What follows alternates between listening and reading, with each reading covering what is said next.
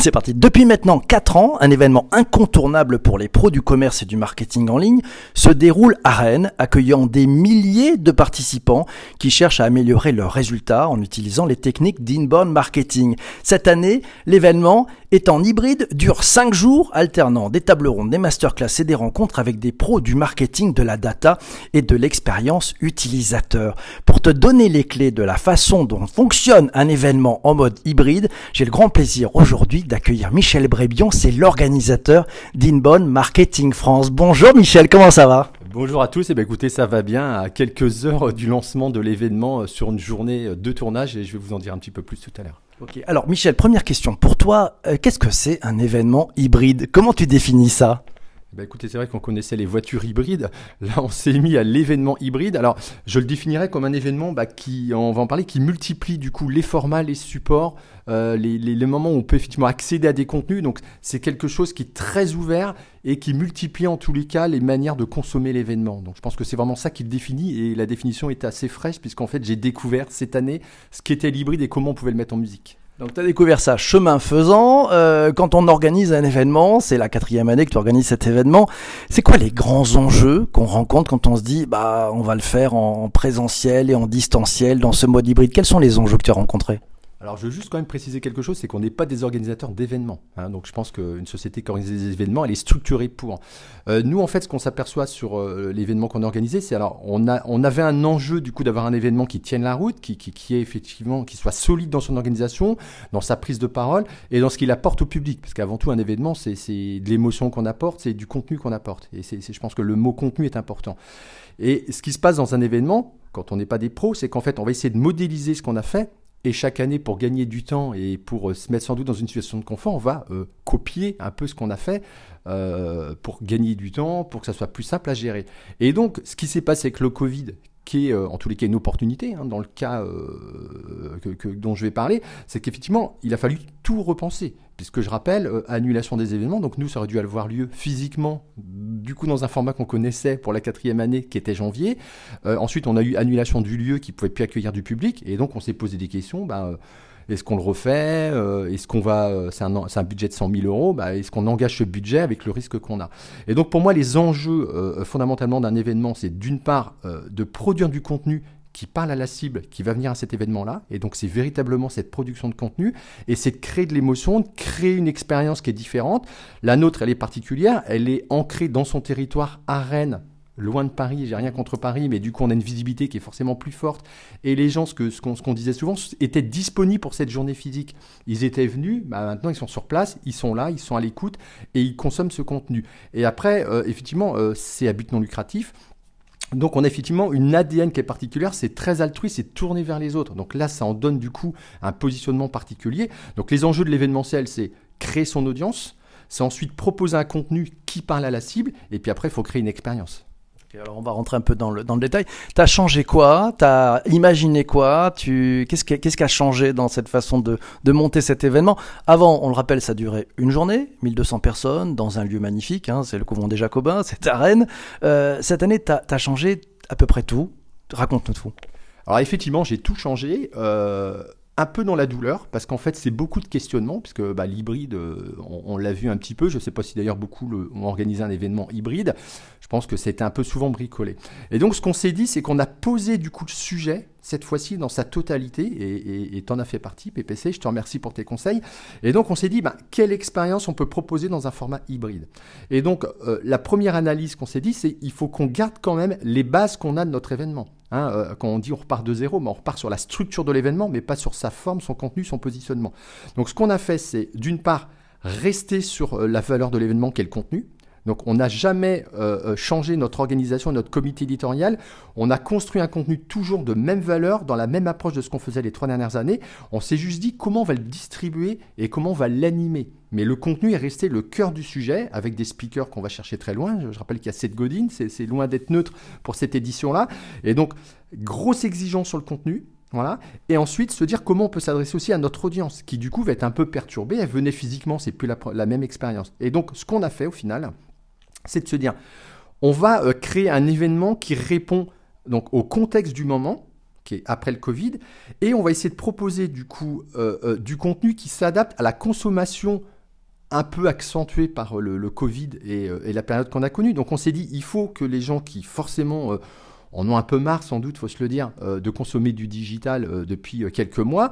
Bah, comment on peut leur apporter quelque chose qui est une expérience différente? Et puis de l'autre côté, bah, comment on peut mettre tout ça en musique? Et donc l'articulation, elle paraît simple maintenant, mais elle l'a pas été parce que des fois quand je l'expliquais, certains disaient attends c'est quoi ton truc? Je comprends plus rien.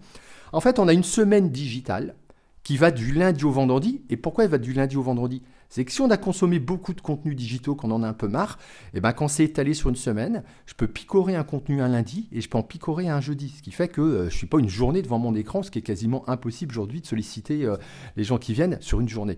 Donc ça, c'est déjà une clé de lecture qu'on a eue, c'est de se dire, bah, je donne de l'oxygène sur cette semaine et je peux picorer plusieurs contenus. Deuxième élément très important, c'est qu'on a proposé des formats différents. Alors, des débats, euh, alors sous forme webinaire, mais en tous les cas c'est des débats, c'est interactif, il y a des questions. Donc là c'est un enjeu qui est assez intéressant.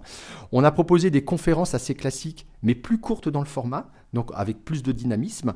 On a proposé des tables rondes et on a proposé des masterclass. Et ce masterclass que je trouve assez intéressant, il dure 30 minutes, c'est un peu une capsule, et en fait il est rythmé par une forme d'émission TV, mmh. c'est-à-dire qu'on a euh, intro, outro, des synthés, paroles d'experts, expérience client. Et dedans, en plus, on a été chercher une technologie où les gens étaient à distance bah, pour des raisons que vous connaissez. Alors, plus le temps avance, plus on se dit, mais c'est bizarre leur truc, parce qu'aujourd'hui, on pourrait presque. Bah mais il y a 15 jours, il y a 3 semaines, il y a un mois, c'était pas le cas.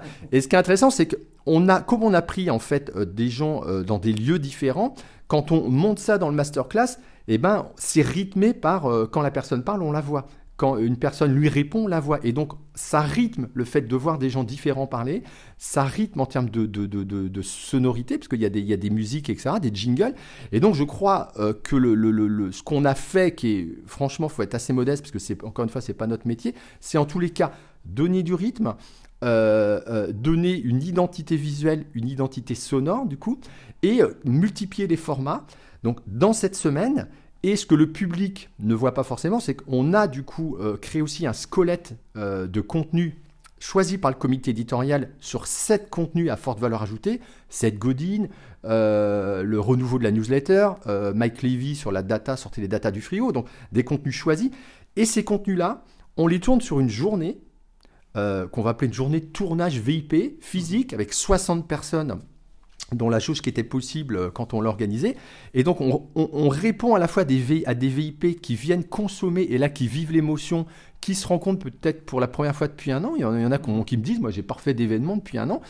Et ce contenu-là, trois de ces contenus de cette journée qui a lieu aujourd'hui sont redistribués en live, du coup, dans la semaine digitale. Et deux sont redistribués mercredi, jeudi, vendredi. C'est-à-dire que le programme d'aujourd'hui, du digital n'est pas le même que le programme qui est fait sur la journée physique. Et donc c'est cette articulation qui a permis de distribuer en fait bah, une sorte de, programme semaine et un programme journée, tout ça articulé dans des formats différents, des temps différents, mais en tenant compte de choses plus précises, plus courtes, plus dynamique. Et donc, euh, alors ça s'est pas fait, euh, j'ai pas sorti ça du chapeau, on a été, très très bien conseillé, euh, et c'est ça qui a été aussi intéressant. Je crois que cet événement, il a un comité éditorial qui, qui aide, qui, on lit les livres, on regarde les vidéos, on regarde tout, toute personne qui pourrait intervenir. Et il a été aussi, euh, comment dire, co-construit avec des, gens euh, de bonne volonté qui nous disent non, mais attends, ton format là, euh, je le vois pas comme ça, il va pas fonctionner, fais plus court, faut qu'il y ait un retour d'expérience, voilà. Et donc, c'est un petit peu ce travail collectif, encore une fois, autour d'IMF qui fait partie de son ADN, qui fait que on a réfléchi euh, et, puis bon, on l'a fait. Et, pour l'instant, ça a succès. C'est 2000 inscrits. C'est un engagement très très fort sur chaque masterclass, puisqu'il y a à peu près 5 propositions par jour. On est globalement à 350, 400 participants par masterclass. Donc on voit que l'engagement, les gens vont consommer plusieurs contenus dans la journée.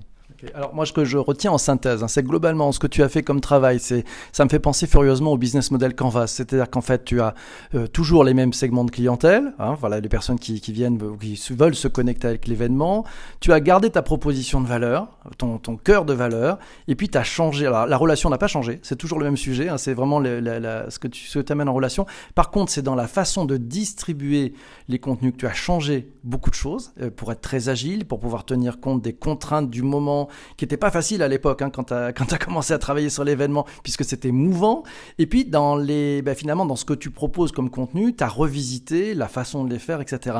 Qu'est-ce qu'il y a comme, euh, comme enseignement que tu en tires, que tu pourrais partager avec celles et ceux qui nous écoutent euh, en rediffusion sur le podcast, et puis on parlera ensuite avec celles et ceux qui sont en, en direct sur, sur YouTube, Twitter et Twitch. Qu'est-ce que tu retiens comme enseignement? Bah, ce que je retiens comme enseignement, c'est un petit peu ce qu'on s'est dit dans les enjeux, c'est le contenu.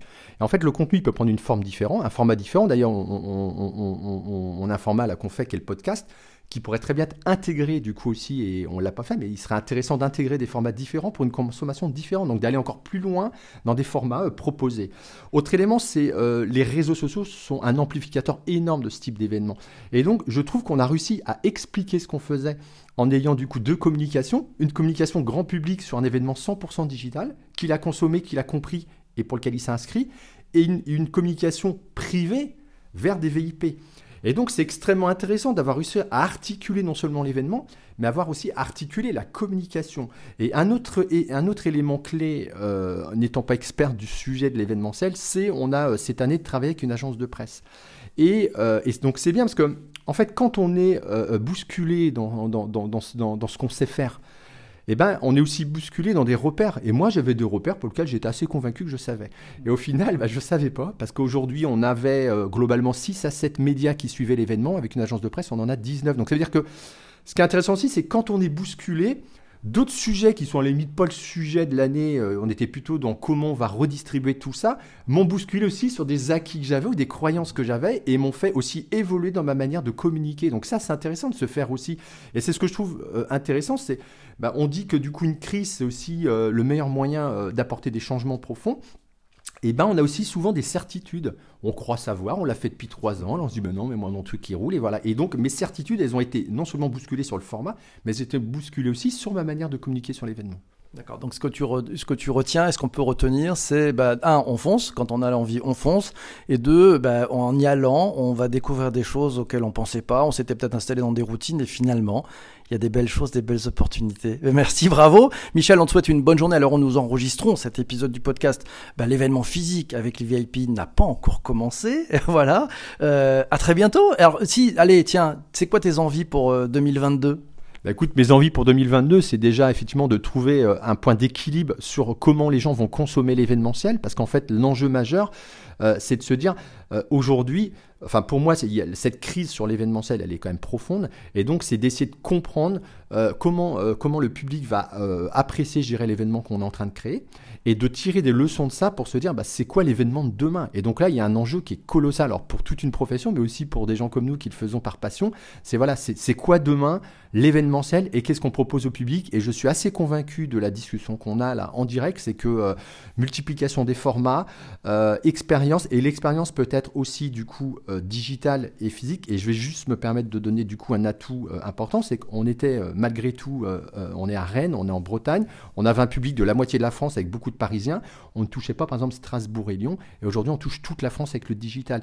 Donc ce mix hybride permet aussi de rapporter du coup une audience qu'on ne touchait pas. Donc je pense qu'il y a beaucoup à, innover, il y a beaucoup à réinventer.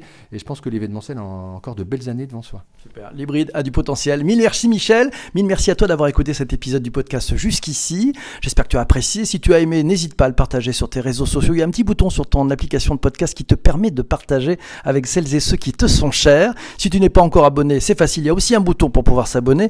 Et puis, si tu es sur Apple Podcast, euh, un petit geste sympathique, ça va faire un bien fou à l'algorithme. N'hésite pas à poser 5 étoiles, un commentaire et tu vas voir, c'est terrible. Je te laisse. On a rendez-vous avec celles et ceux qui sont encore en direct avec sur Twitter, YouTube et Twitch pour la partie des questions. Merci à toi, ciao ciao.